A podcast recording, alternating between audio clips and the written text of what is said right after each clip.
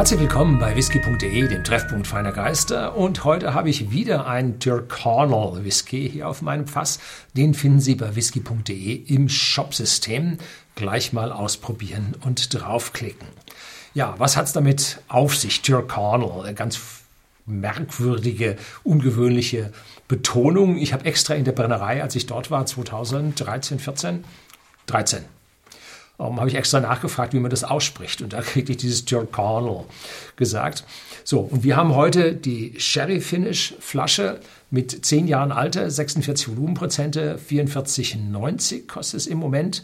Sherry Finish und daneben hinten sehen Sie diese burgundfarbene Flasche, die habe ich vor ein paar Tagen probiert. Das ist der Portwood Finish und der hat mir außergewöhnlich gut geschmeckt. Und da sage ich auch eine ganze Menge zu der Brennerei. Äh, und meine Vermutung, aus welcher Brennerei er, stimmt, äh, er stammt, er stimmt, äh, er stammt, ähm, weil es gibt hier zwei Möglichkeiten, wo er herstammt. Das erste ist, er stammt aus der Cooley-Brennerei, die nämlich vor der damaligen, vor den zehn Jahren Alter, die er jetzt hat, ganz hurtig Single Malt Whisky hergestellt hat.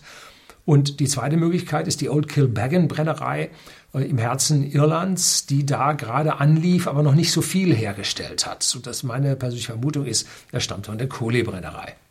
So, äh, die Besonderheit ist, wir haben es hier mit einem irischen Whisky zu tun, einem Single Malt. Typischerweise früher waren alle irischen Whiskys Blends, bis auf ganz, ganz wenige Ausnahmen. Hier haben wir es also mit dem Single Malt Whisky zu, zu tun. Dann haben wir ein eine Altersangabe, was normalerweise auch nicht mehr oder nicht so war für die bezahlbaren Whiskys. Ähm, und man hier mit No-Age-Statement Whiskys hantiert hat, lag auch daran, dass man immer auf den Säulendestillationsanlagen hochdestilliert hat. Da kam es aufs Alter dann am Ende gar nicht mehr so an. Und jetzt hier mit 46 Volumenprozenten nicht kühl gefiltert Jo, also hier hat man alles aus meiner persönlichen Sicht richtig gemacht und hier hat man also erst eine Reifung in amerikanischen Ex-Bourbon-Fässern und dann eine Nachreifung in Oloroso Sherry-Fässern. Und Oloroso Sherry ist der Sherry, der also voll, äh, voll äh, vergoren wird, das heißt keine Restsüße hat und er dann oxidiert, dass er dann eine dunkle Farbe annimmt. Und diese dunkle Farbe bildet sich dann neben der Farbe der Eichenholzfässer auch im Whisky ab, wenn man hier zu einer Nachreifung sich entschließt, wie man es hier gemacht hat. Lassen Sie sich von der Farbe des Whiskys jetzt hier nicht so direkt ähm, wie soll ich das ausdrücken, vereinnahmen und vergleichen mit anderen Videos. Ähm, wir haben zwar hier eine exakte Beleuchtung, die von Mal zu Mal gleich ist, aber je nachdem, wo man die Flasche hinstellt, wird der Whisky dunkler oder auch heller. Also hier zu sagen, der hat jetzt die und die Farbe und deswegen kaufe ich den, hm, schwierig zu sagen, muss nicht immer so sein. Es gibt noch eine weitere Abfüllung, nämlich in Madeira und der kommt dann in ein paar Tagen. Der steht bei mir schon, muss ich dann auch probieren. Darf ich hier auch probieren. Und dann, glaube ich, habe ich die Serie von den Tyrconnell Whiskys dann komplett.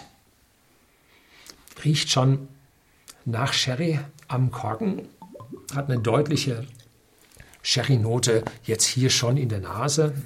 Kitzelt ein bisschen, wenn man da anstößt. So, jetzt stellen wir es mal in so einen Abstand hin, dass sie hier dann doch eine gewisse, muss ich aufpassen, äh, Licht spiegelt. Ja, so. Gut. Hm. Das ist jetzt mein zweiter Sip, den ich probiere. Und sofort ist Sherry in der Nase. Und jetzt beim zweiten Mal habe ich auch den Honig drin, der hinten auf dem Etikett draufsteht, dass man haben sollte. Beim ersten Sip hatte ich den nicht. Jetzt auch keine Zitrusfruchtnoten, sind also nicht so dominant, dass sie jetzt im Aroma schon rüberkämen.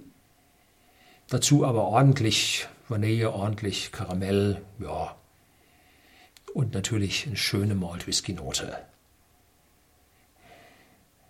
Und jetzt tatsächlich der bisschen, das bisschen Honig mit dabei. So, cheers.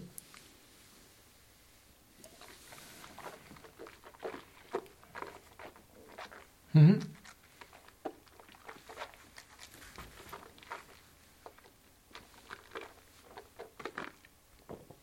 Angenehm, mild, weich. Und so wie man runterschluckt, Würzigkeit von der Eiche. Jetzt beim zweiten Sip beginnt auch der Speichelfluss also sehr schön auf den Punkt gebracht. Nüsse, deutlicher Sherry. Und jetzt Gewürz von der Eiche. Hm, Ist das noch amerikanische Weißeiche oder schon europäische Eiche?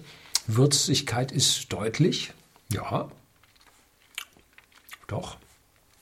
Kräftig. Abgang. Langsam beginnt er zu verblassen, also mittellanger Abgang.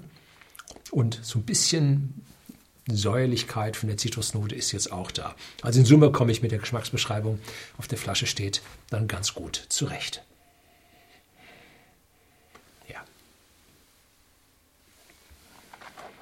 Mhm.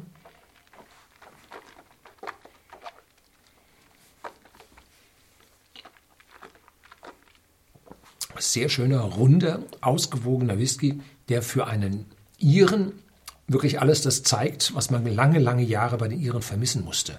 Nämlich Altersangabe, hoher Alkoholgehalt, Single Malt. Alles das gab es in Irland nicht. Jetzt ist es da. Jetzt haben sie wirklich zehn Jahre darauf hingearbeitet. Jetzt ist gut. Und ich tue mich momentan so ein bisschen hart, wo halte ich das Glas hin? Weil wenn ich so halte, dann kriegen Sie meine Lippen nicht mit, können Sie mir nicht folgen. Halte ich so, ja, so, so geht. Wenn ich so halte, muss ich die Hand wechseln auf die andere Seite. Da sieht man das Glas fast nicht mehr. Also so ist besser. So, ja. Also, Empfehlung für diesen Whisky. Allerdings, äh, den Portwood, den ich probiert hatte, schmeckte mir einen Tick besser. Gut, ich bin ein Portwood-Fan, äh, obwohl ich auch ein Sherry-Fan bin. Aber Portwood liegt mir persönlich noch ein bisschen mehr. Da bin ich jetzt ganz gespannt, was dann das nächste Mal mit dem Madeira hier von Tyrconnell dann kommt. So, das soll es gewesen sein. Herzlichen Dank fürs Zuschauen.